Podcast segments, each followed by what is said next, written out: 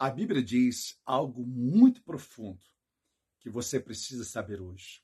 Em 2 Timóteo, capítulo 3, versículo 7, a Bíblia diz: muitas pessoas que aprendem, aprendem e jamais chegam ao conhecimento da verdade. Como isso é possível? Presta atenção nessa palavra que vamos pautar no Antigo Testamento e também no tempo da graça, no livro de Atos dos Apóstolos. Preste atenção. Lá em Deuteronômio, capítulo 7, no versículo 26, fala assim, 25 e 26, fala assim: As imagens da escultura de teus deuses queimarás, a prata e o ouro que estão sobre elas não cobiçarás, nem os tomarás para ti, para que te não enlaces neles, pois são abominação ao Senhor teu Deus. Versículo 26. Não meterás, pois, coisa abominável em tua casa, ou seja, não coloca essas imagens na sua casa, para que não sejas amaldiçoado, semelhante a ela. De toda detestarás, de toda abominarás, pois é amaldiçoada. Então, foi um recado que não está somente no Antigo Testamento.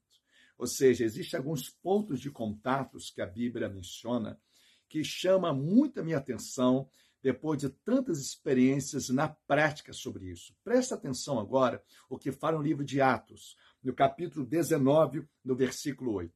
A Bíblia conta a história de Paulo pregando o evangelho para discípulos do Senhor, para cristãos.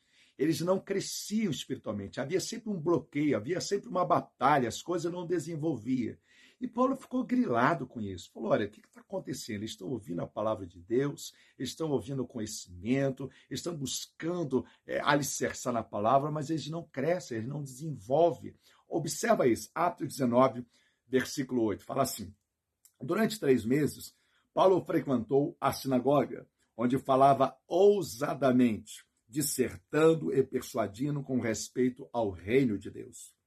Visto que algum deles se mostravam empedernidos, descrentes, falando mal do caminho, diante da multidão, Paulo, apartando-se deles, separou o discípulo, passando a discorrer diariamente na escola de tirano. Então, Paulo falou assim: olha, eu quero observar quem são os discípulos verdadeiros, mas eu quero observar também aqueles que não estão observando alguns princípios. Então, Paulo falou assim: alguma coisa está errada. Alguma coisa está errada. Ele foi lá para ficar três meses e a Bíblia diz que ele acabou ficando dois anos, só você observar o versículo 10. E qual a conclusão que Paulo chegou à dificuldade de crescimento de muitos? Por que, que as pessoas não eram libertas, não era verdadeiramente transformada a sua vida? Só tinha história má na, naquelas pessoas. Olha a conclusão de Paulo que sempre me chamou a atenção na Bíblia. Versículo 17 de Atos 19 fala assim: Chegou este fato ao conhecimento de todos. Que fato? Assim, judeus como gregos, habitantes de Éfeso, veio temor sobre todos eles. E o nome do Senhor Jesus era engrandecido. Vai observando, versículo 18.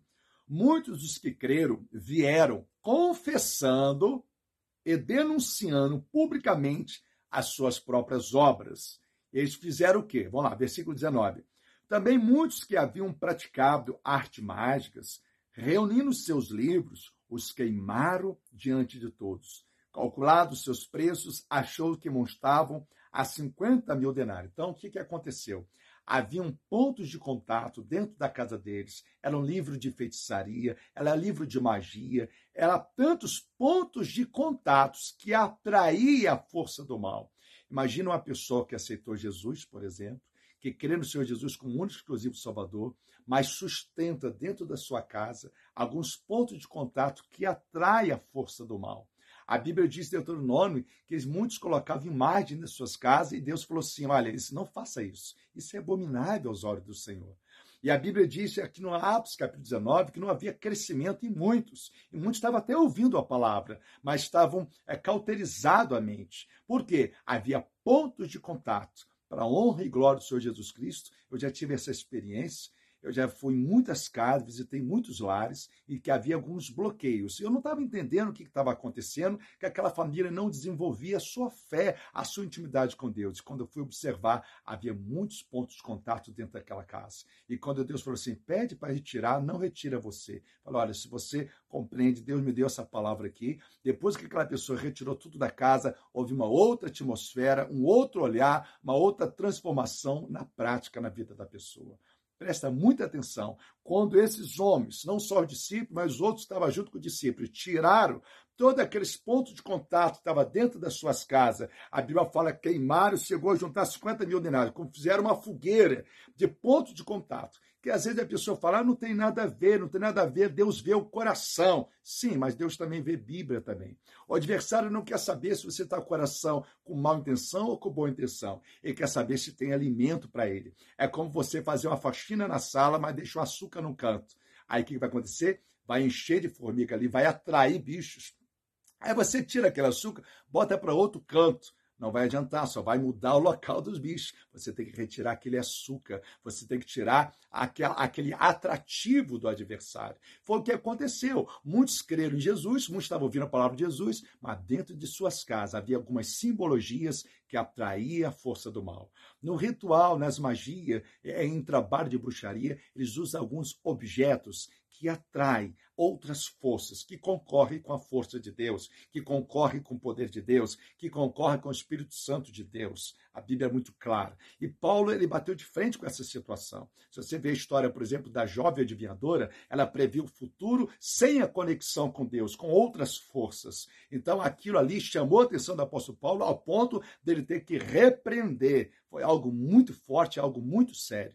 Então a Bíblia diz sobre esses pontos de contato. A gente sabe, por exemplo, existem muitos é, pontos de contato, objetos que faz uma conexão com o mundo invisível.